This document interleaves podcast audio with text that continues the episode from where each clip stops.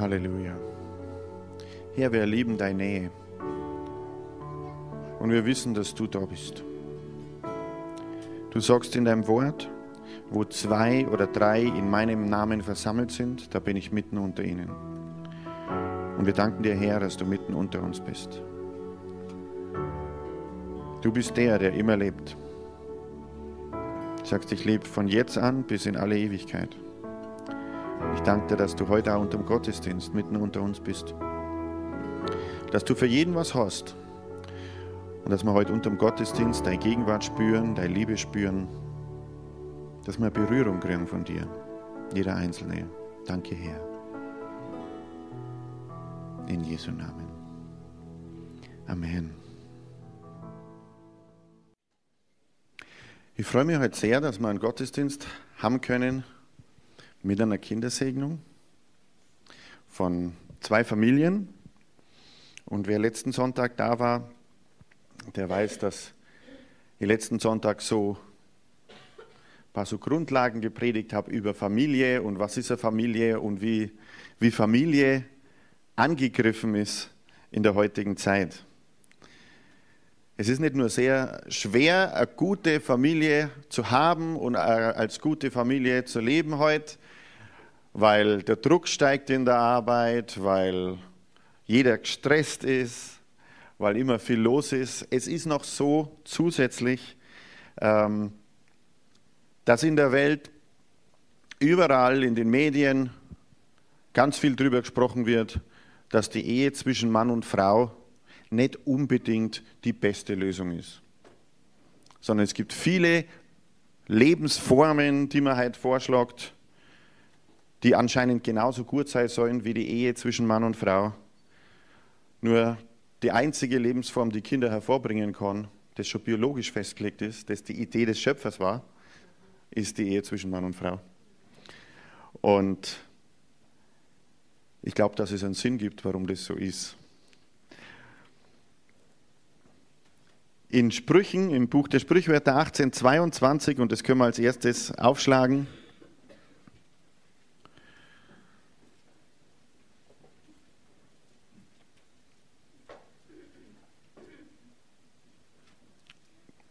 1822.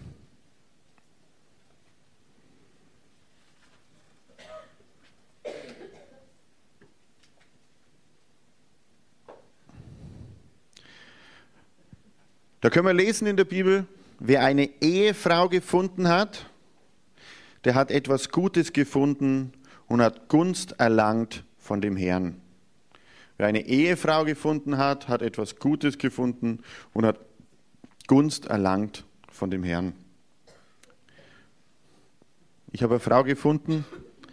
Ich glaube, das war gut. Ich glaube, sie hat auch mich gefunden. Und ich habe Gunst bei ihr und sie hat Gunst bei mir, aber wir haben auch beide gemeinsam Gunst bei Gott, weil das die Vorstellung war, die Gott gehabt hat, wie Mann und Frau zusammenleben, dass wir, dass ein Mann und eine Frau zusammenlebt und dass wir etwas Gutes gefunden haben. Die Ehe ist eine gute Grundlage auf der wir unsere Familie aufbauen. Und die Ehe war Gottes Idee. Und aus einer Ehe gehen dann auch irgendwann meistens Kinder hervor. Und auch diese Kinder, die aus der Ehe hervorgehen, waren Gottes Idee. Schauen wir mal in Epheser, im Epheserbrief Kapitel 5, Vers 33. Epheser 5, 33.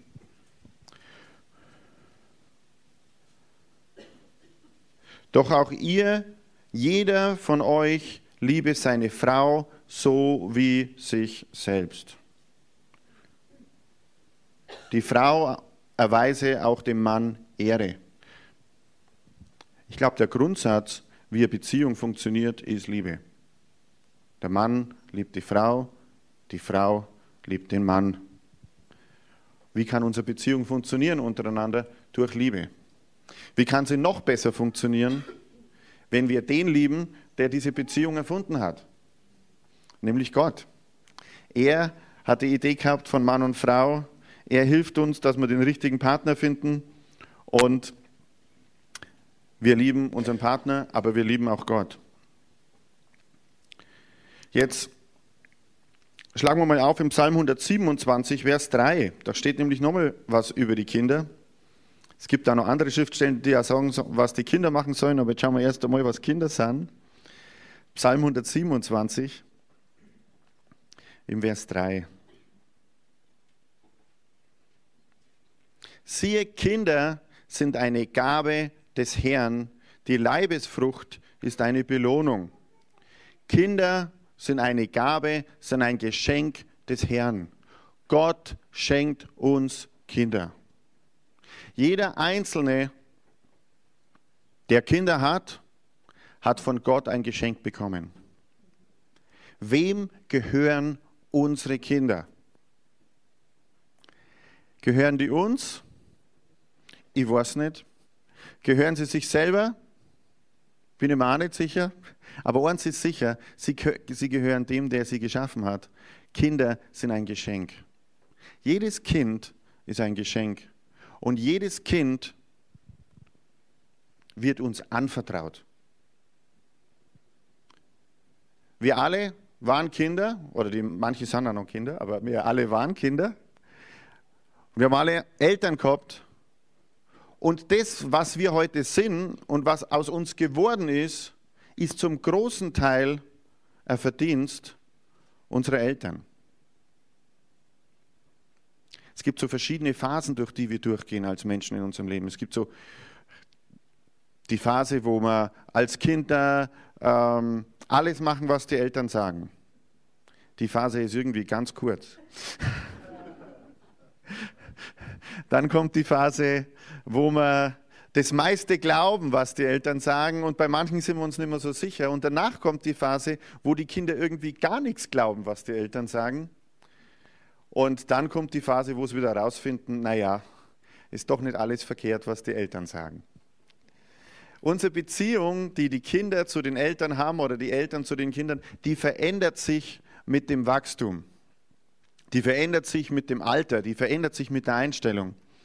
Aber es ist immer so, auch für uns als Eltern, je nachdem, wie unsere Kinder sind, es ist so viel leichter, unseren Kindern zu geben, was sie brauchen, wenn wir wissen, dass sie ein Geschenk Gottes sind.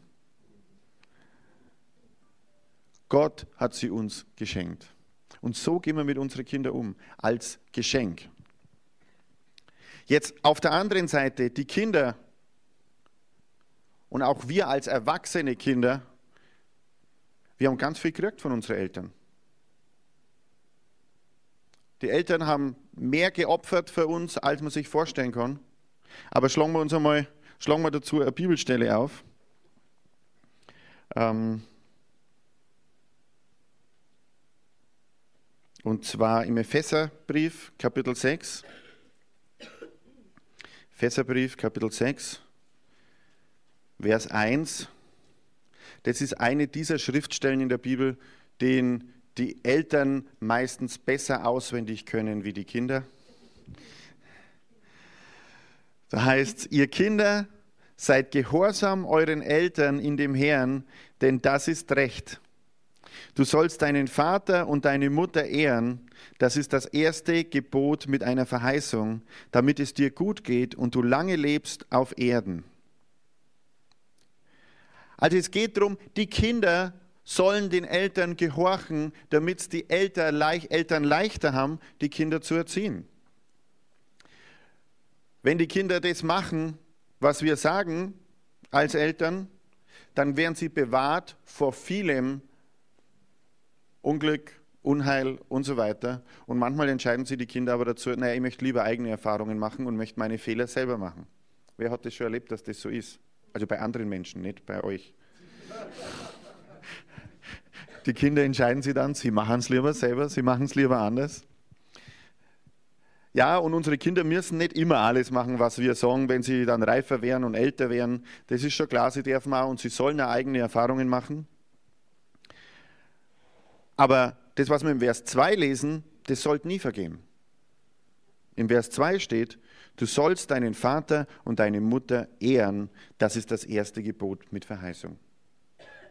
unsere Eltern, egal wie alt wir sind, unsere Eltern zu ehren für das, was sie für uns tun und für das, dass sie uns aufgezogen haben, großgezogen haben, in uns investiert haben, für uns gebetet haben, für uns da waren, für uns geopfert haben. Ich könnte noch so weitermachen.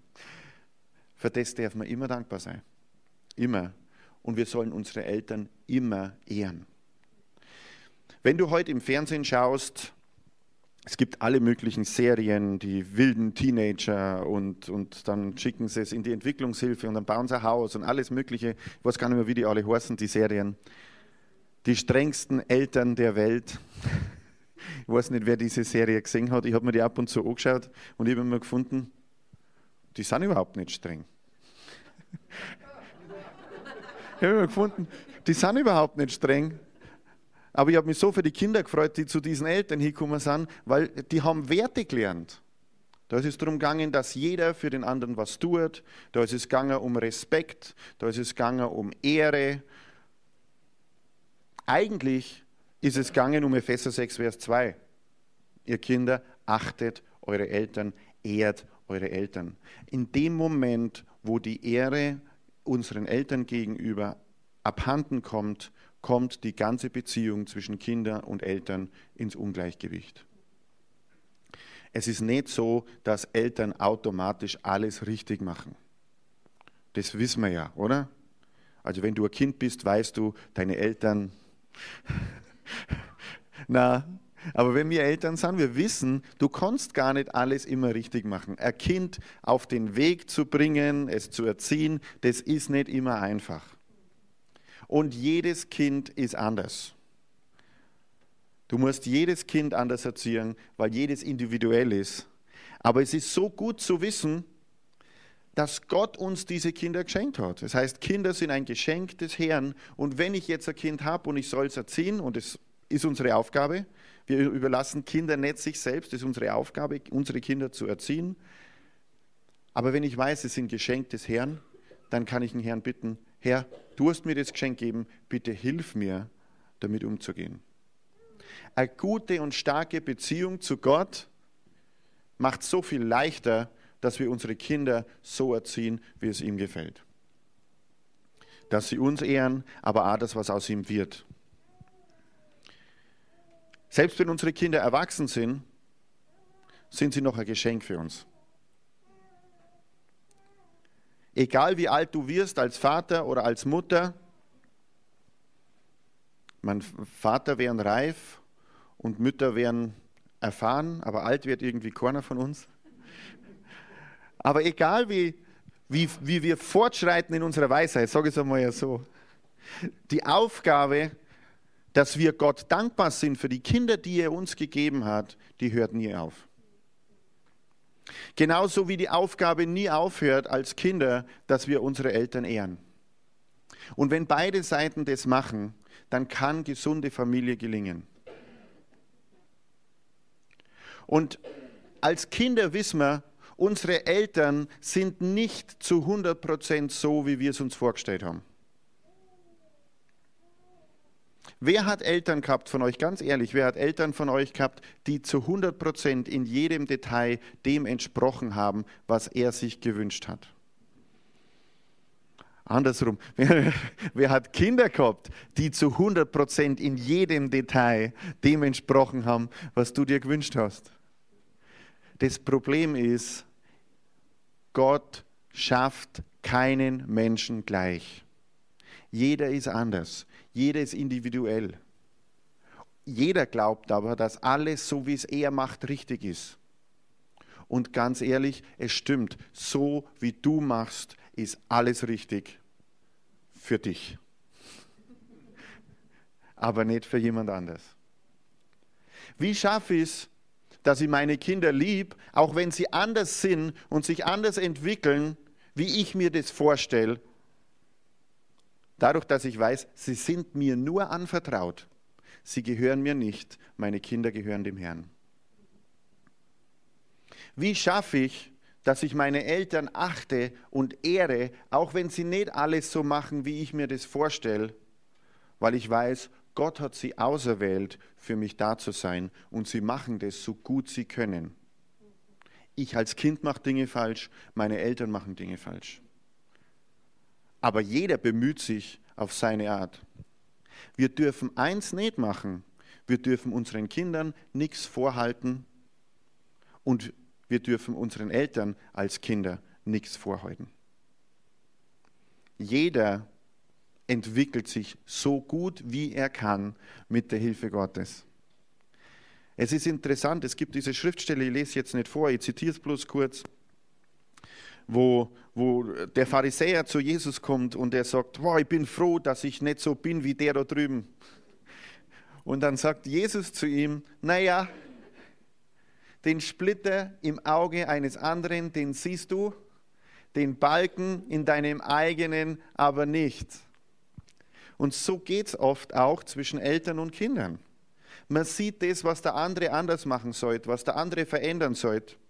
Und man konzentriert sich zu, mit, mit so viel Kraft auf das, was die andere Hälfte anders machen sollte, ohne zu sehen, wie der Balken ausschaut, den wir vorm Kopf haben. Und aus dem entwickelt sich das, Sprichwort Brett vorm Kopf. Das ist ein biblisches Sprichwort. Und manchmal haben wir sprichwörtlich ein Brett vorm Kopf und sehen den Fehler des anderen. Aber was wir selber machen, das sehen wir oft nicht.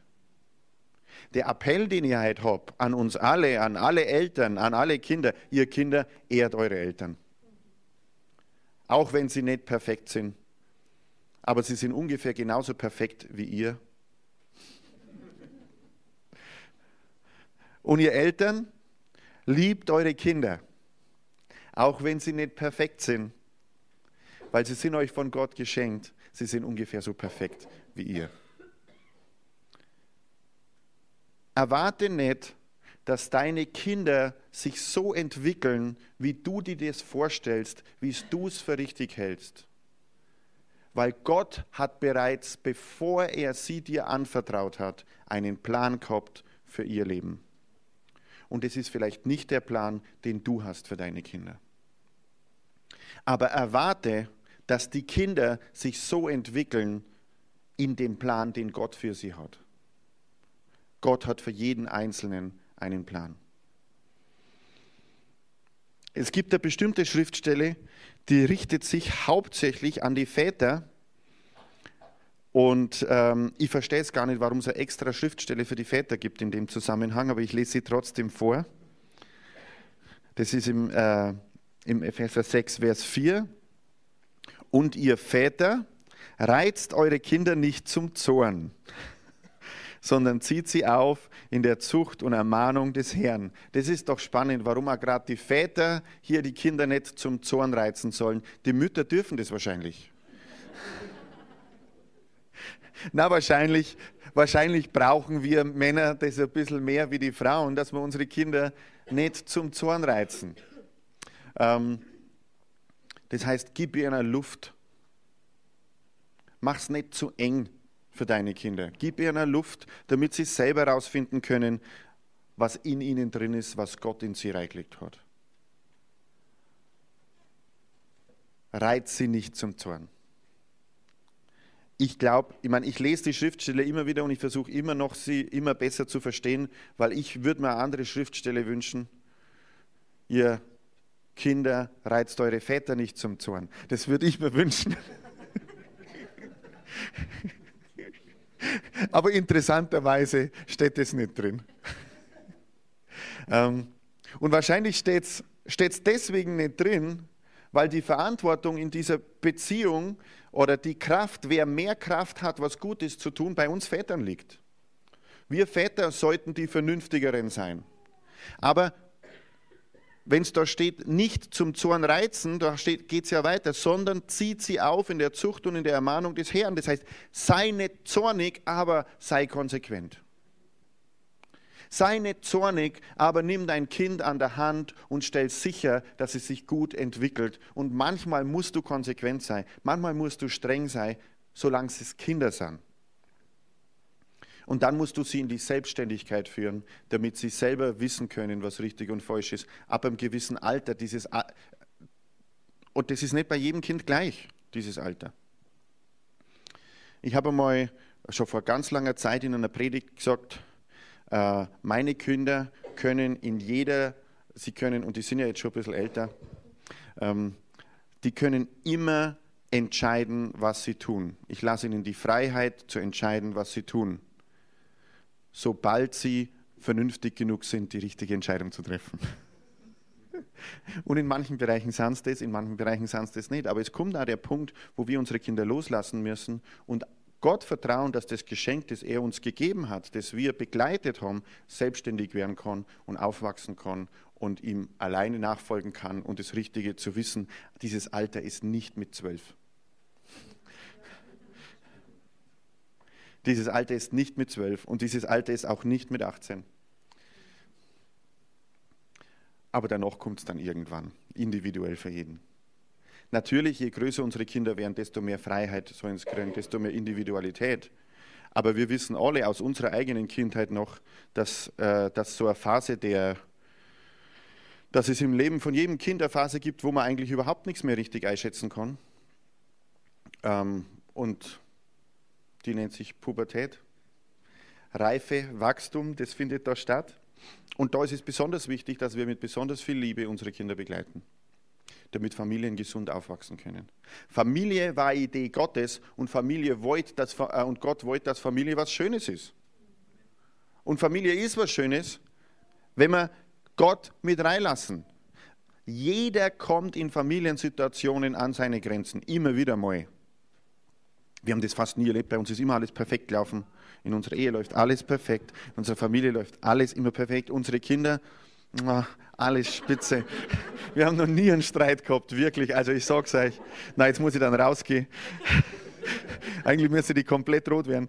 Ähm, dass Familie Spannungen hat, wenn unterschiedliche äh, Meinungen aufeinanderprallen, das ist ganz normal, das hat jede Familie und man muss durchgehen und in Liebe die Situation überwinden und dann weiter wachsen.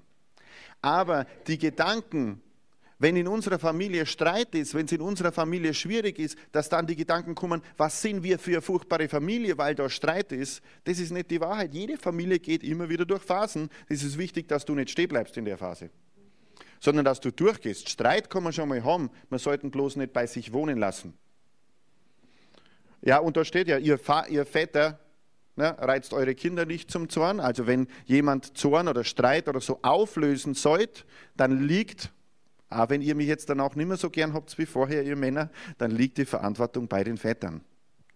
Wir haben die Verantwortung, dass daheim Frieden ist und dass wir Frieden schaffen. So steht es im Wort. Gut, und die Kinder haben aber auch Verantwortung, dass sie sich den Eltern unterordnen. So steht es doch, oder? Ihr Kinder, gehorcht euren Eltern, denn dann ist recht. Denn das ist recht. Ehre Vater und Mutter. Kinder sind ein Geschenk des Herrn. Lassen wir, äh, schauen wir noch eine Schriftstelle an im Sprüch, äh, Buch der Sprichwörter 22, Vers 6.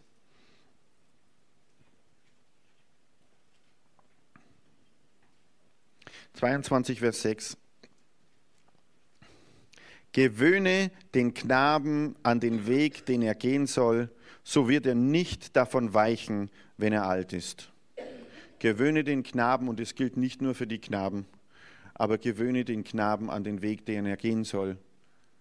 Wenn die Kinder jung sind, wenn die Kinder klar sind, ist es wichtig, dass wir uns um sie kümmern, dass wir sie erziehen, dass wir in sie investieren, weil Werte, die man am Anfang der Kindheit legt, die bleiben ein Leben lang. Und es ist so entscheidend. Es gibt so den Punkt, und der kommt für uns alle, wo unser Leben auf der Erde vorbei ist. Wo wir mal vor dem Thron Gottes stehen, jeder Einzelne. Und Gott wird sich dann mit uns unterhalten über die Dinge, die er uns anvertraut hat. Und ein, ein Bereich, den er uns fragen wird, ist, wie bist du mit den Kindern, mit den Geschenken, die ich dir gegeben habe, umgegangen, die ich dir anvertraut habe? Was hast du aus deinen Kindern gemacht? Hast du ihnen meine Liebe spüren lassen? Hast du sie erzogen? Hast du dafür gesorgt, dass sie mich kennenlernen? Hast du für Frieden im Haus gesorgt? Da wird Gott uns fragen. Und wir können dann nicht sagen, ja, aber du hättest einmal meine Kinder sehen sollen. Das war gar nicht leicht. Und es hat nichts mit unserer Familie zu tun. Das ist immer das, als Pastor, wenn du predigst, meint immer jeder, du redest über, ich rede überhaupt nicht über uns. Aber es ist so, dass wenn, dass wenn du deine Kinder erziehst, du hast die Kinder, die Gott dir anvertraut hat, die hat er speziell für dich rausgesucht. Das sind die Kinder, die er wollte, dass du hast. Das sind die Kinder, wo er dir die Fähigkeiten gegeben hat, dass du sie gut erziehst.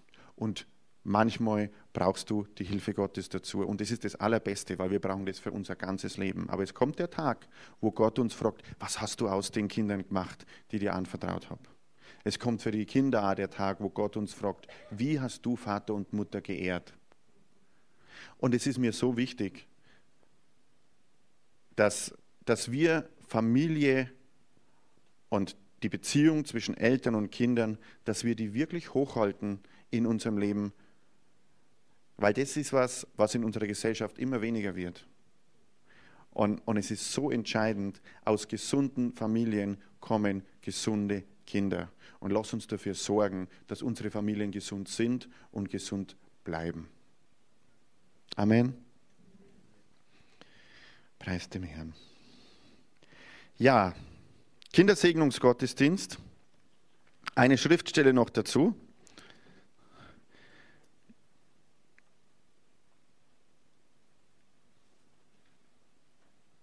Ich bitte mal die, die Eltern dabei nach vorne.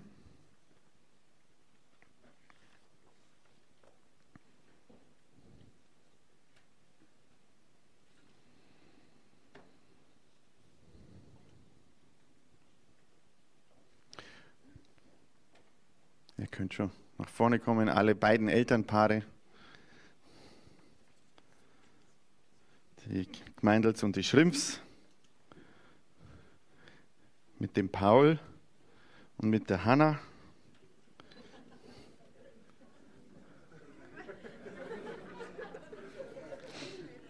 Also es ist ganz klar zu erkennen, wer da männlich und weiblich ist. ist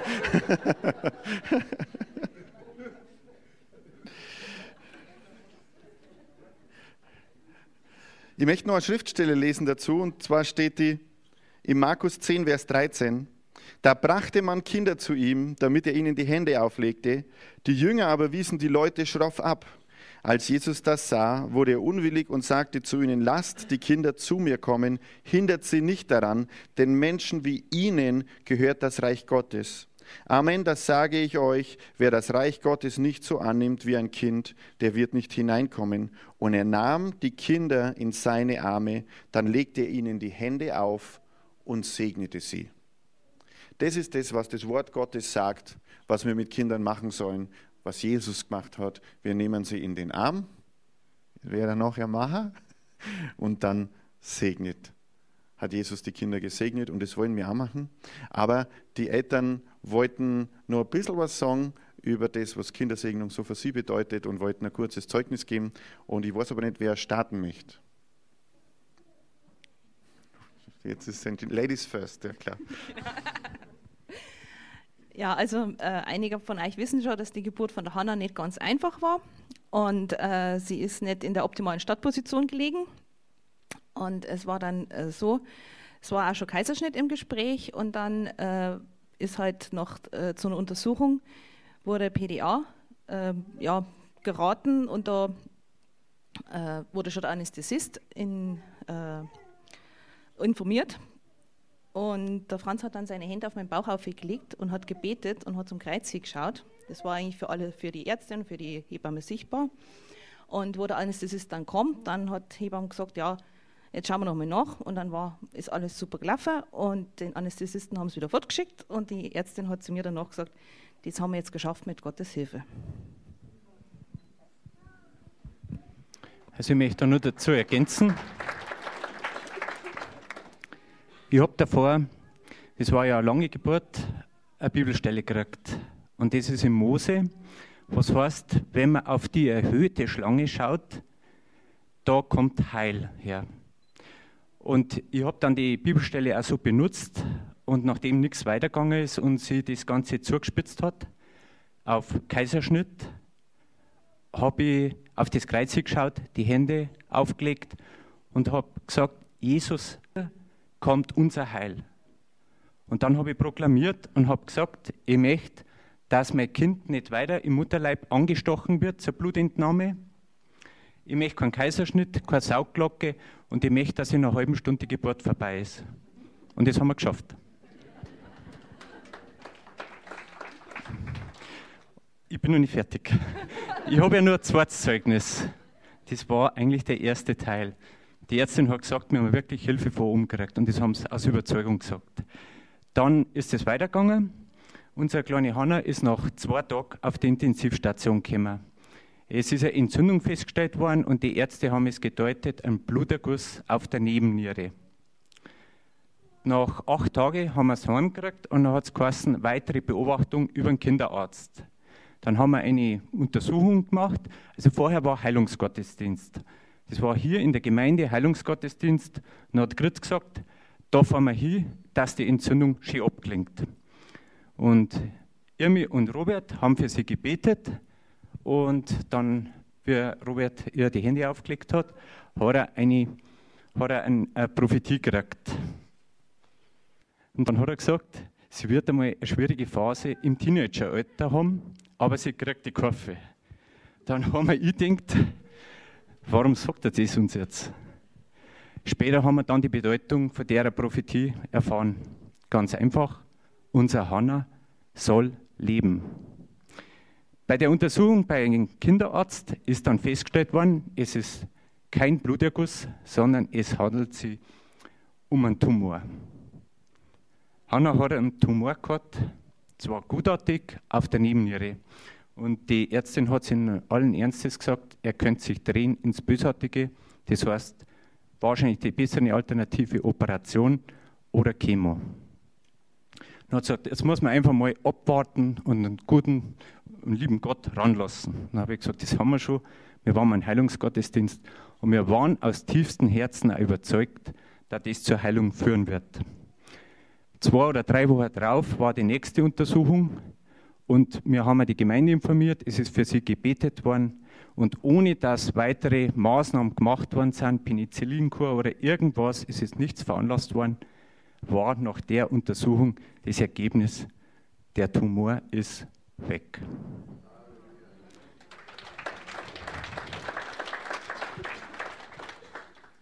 Wir wissen, bei den Heilungsgottesdiensten viele Wunder passiert. Heilung bei Schlaganfall, Krebsheilung und wir wissen, von da ist die Hilfe auch her. Gott hat sie uns erbarmt und Hannah ist ihm wichtig und er hat sie geheilt.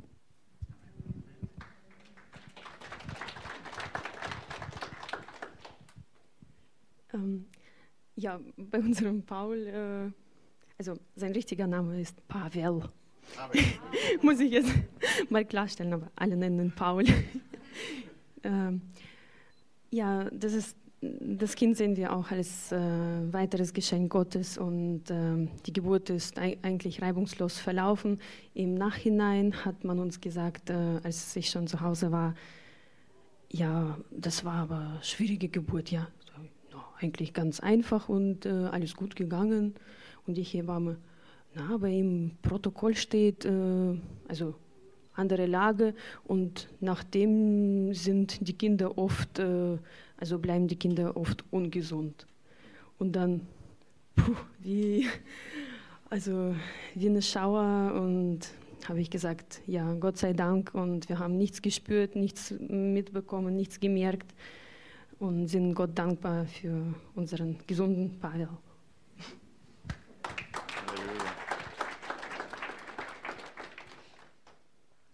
Ja, Gott hat die Kinder den Eltern anvertraut, aber es ist nicht nur so, dass, dass die Eltern eine Verantwortung haben für die Kinder, sondern auch die Verwandten eine Verantwortung haben für die Kinder, die Gemeinde eine Verantwortung hat für die Kinder, dass man einfach ständig die Familien im Gebet unterstützt und für die Familien da ist. Und ich möchte euch noch ein paar Fragen stellen als Eltern. Ihr Eltern, ist es euer Wunsch, eure Kinder heute vor den Herrn Jesus Christus zu bringen? Ja. Werdet ihr als Eltern für den Herrn Jesus Christus leben? Werdet ihr eure Kinder durch die euch von Gott gegebene Gnade nach dem Wort Gottes erziehen? Werdet ihr eure Kinder dazu führen, den Herrn Jesus zu kennen, anzunehmen und seinem Beispiel zu folgen? Dann beten wir für Gnade für euch. Jetzt segnen wir die Kinder und lasst uns alle dazu aufstehen, weil wir als Pastoren werden die Kinder segnen, aber wir beten als ganze Gemeinde. Und wir beginnen mit der Hanna. Ladies first. Ich kann das schon. Okay, ich, dran. ich weiß das schon. Es ist zwar schon lange her, aber ich weiß noch, wie das geht. aber wir haben nie Dirn gehabt. heute, heute mal die anders. Halleluja. Vater, wir danken dir für die Hanna und wir segnen sie im Namen Jesu. Wir beten für ihr Leben, dass du bei ihr bist, dass du sie führst, sie leitest durch den Heiligen Geist, dass sie bewahrt ist und beschützt ist. Wir stellen sie unter den Schutz des Blutes Jesu und wir segnen sie in die Nachfolge für dich. Herr, segne die Hanna, aber segne auch die Eltern und lass das in ihrem Leben zustande kommen, für was du sie berufen hast. In Jesu Namen. Amen. Amen. Sie wird Amen sagen. Das ja. geht noch nicht. Auch kann nicht sehen. zu mir kommen.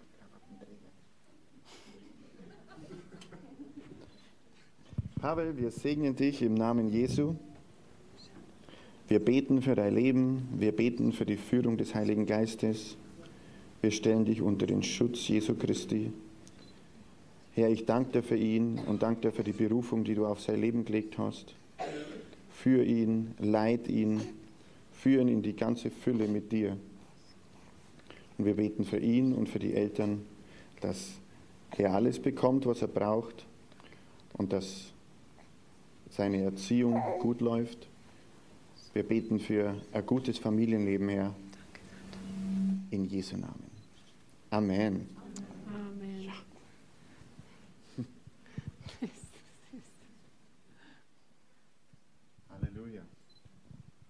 Lass uns noch gemeinsam für die Eltern beten.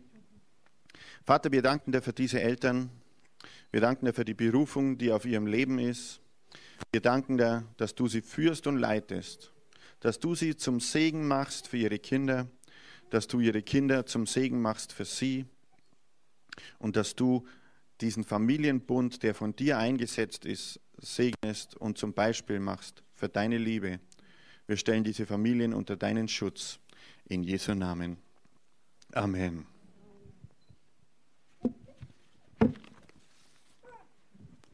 Preis dem Herrn, dann dürfen wir uns wieder setzen.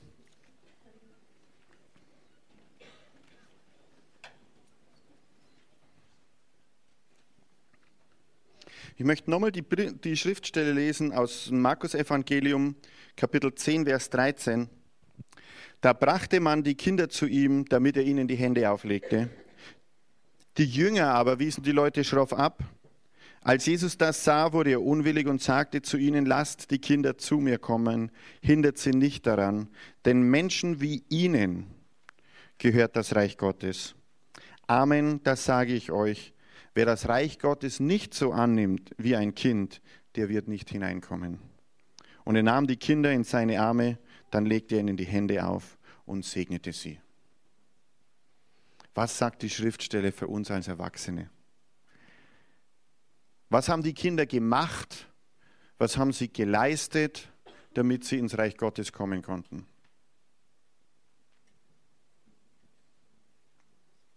Gar nichts. Sie wollten einfach nur zu Jesus. Und Jesus sagt da, wenn ihr nicht werdet wie die Kinder, dann könnt ihr nicht ins Reich Gottes kommen. Manchmal hält uns das am meisten vom Reich Gottes ab, dass wir unsere Vorstellungen haben, wie man hineinkommt. Die Kinder haben keine Vorstellung gehabt, sie wollten einfach nur zu Jesus kommen, ohne dass sie vorher irgendwas gemacht haben. Wie können wir zu Jesus kommen? Wie können wir erleben, leben in Verbindung mit Jesus Christus? Wie geht es? Was müssen wir tun, damit wir mit Gott in Verbindung leben können? Was sind die Schritte? Eins ist wichtig, wir müssen so werden wie die Kinder. Wir müssen nicht kindisch werden. Aber die Kinder haben geglaubt. Lass uns noch eine Schriftstelle dazu anschauen aus dem Römerbrief.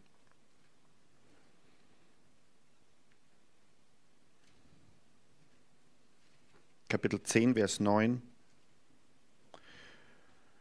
Da steht, wenn du mit deinem Mund Jesus als den Herrn bekennst und in deinem Herzen glaubst, dass Gott ihn aus den Toten auferweckt hat, so wirst du gerettet. Mit dem Herzen glaubt man, um gerecht zu werden, mit dem Mund bekennt man, um gerettet zu werden. Also wir müssen mit unserem Herzen glauben, dass Jesus Christus für uns gestorben ist. Das ist das, was das Christentum ausmacht. Ob wir katholisch, evangelisch, Baptisten, Methodisten, andere Freikirchler sind, ist völlig egal. Im Himmel wird dich nie irgendein Engel oder der Herr fragen, in welcher Kirche warst du? sondern Gott wird dich fragen, hast du mich eingeladen in dein Herz? Hast du mich zu deinem Herrn gemacht? Das wird er uns fragen. Und das kannst du, egal zu welcher Kirche du gehörst. Und es ist ganz einfach.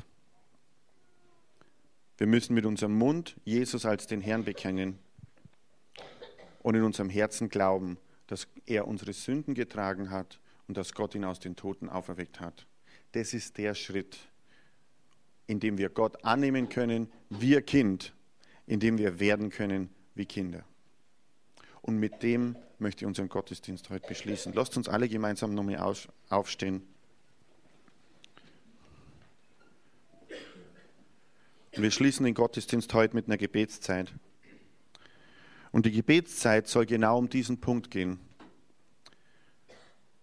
Es ist nicht so, dass Jesus zu den Kindern gekommen ist, sondern es sind die Kinder zu Jesus gekommen. Und das Evangelium sagt, wir müssen werden wie die Kinder. Wir müssen zu Jesus kommen. Wir müssen zu ihm gehen. Und die zweite Schriftstelle, die wir aus dem Römerbrief gelesen haben, sagt, es ist wichtig, dass wir mit dem Herzen glauben und nicht mit dem Kopf und ihn dann einladen in unser Leben. Und vielleicht nehmen wir die Zeit einfach, dass jeder die Möglichkeit hat, kurz auf sein Herz zu schauen. Mach mal einfach mal die Augen zu, dann, bist, dann ist jeder mehr bei sich. Und schau mal kurz auf dein Herz. Wie viel Platz ist in deinem Herz für Gott? Bist du bereit, dass du sagst, ja, Jesus, ich will sein wie ein Kind und ich will auf dich zugehen und ich will zu dir kommen. Ich will mit dem Herzen glauben. Und ich spreche es dann auch aus mit meinem Mund. Wenn das so ist, dass du im Herzen die Entscheidung triffst, dass du sagst, ja Jesus, du sollst ein Teil meines Lebens sein. Oder du bist ein Teil meines Lebens. Dann möchte ich dich einladen, das folgende Gebet einfach mitzubeten und nachzusprechen. Weil das ist das Gebet, das zwischen dir und Gott stattfindet. Indem du zu ihm kommst wie ein Kind und ihn einlädst, in deinem Leben zu sein. Ich bete vor und wir beten dann nach. Herr Jesus, ich glaube, dass du der Sohn Gottes bist. Ich glaube mit meinem Herzen. Ich will zu dir kommen wie ein Kind. Ich lade dich ein. Komm in mein Leben hab Anteil an meinem Leben. Ich weiß, dass du meine Schuld und meine Sünde am Kreuz getragen hast. Und ich danke dir dafür. Du hast für mich den Weg freigemacht zu Gott. Führe mich und leite mich. Lass mich dich noch besser kennenlernen jeden Tag. Und lass mich in Verbindung mit dir leben. Ich will dir gehören. Amen.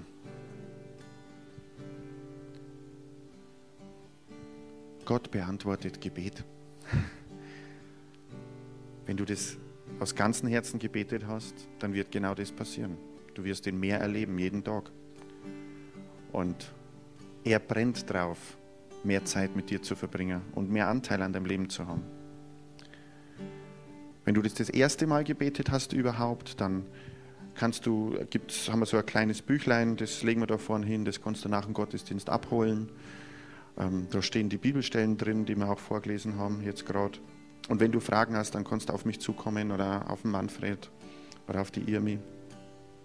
Komm, komm einfach auf uns zu und red mit uns.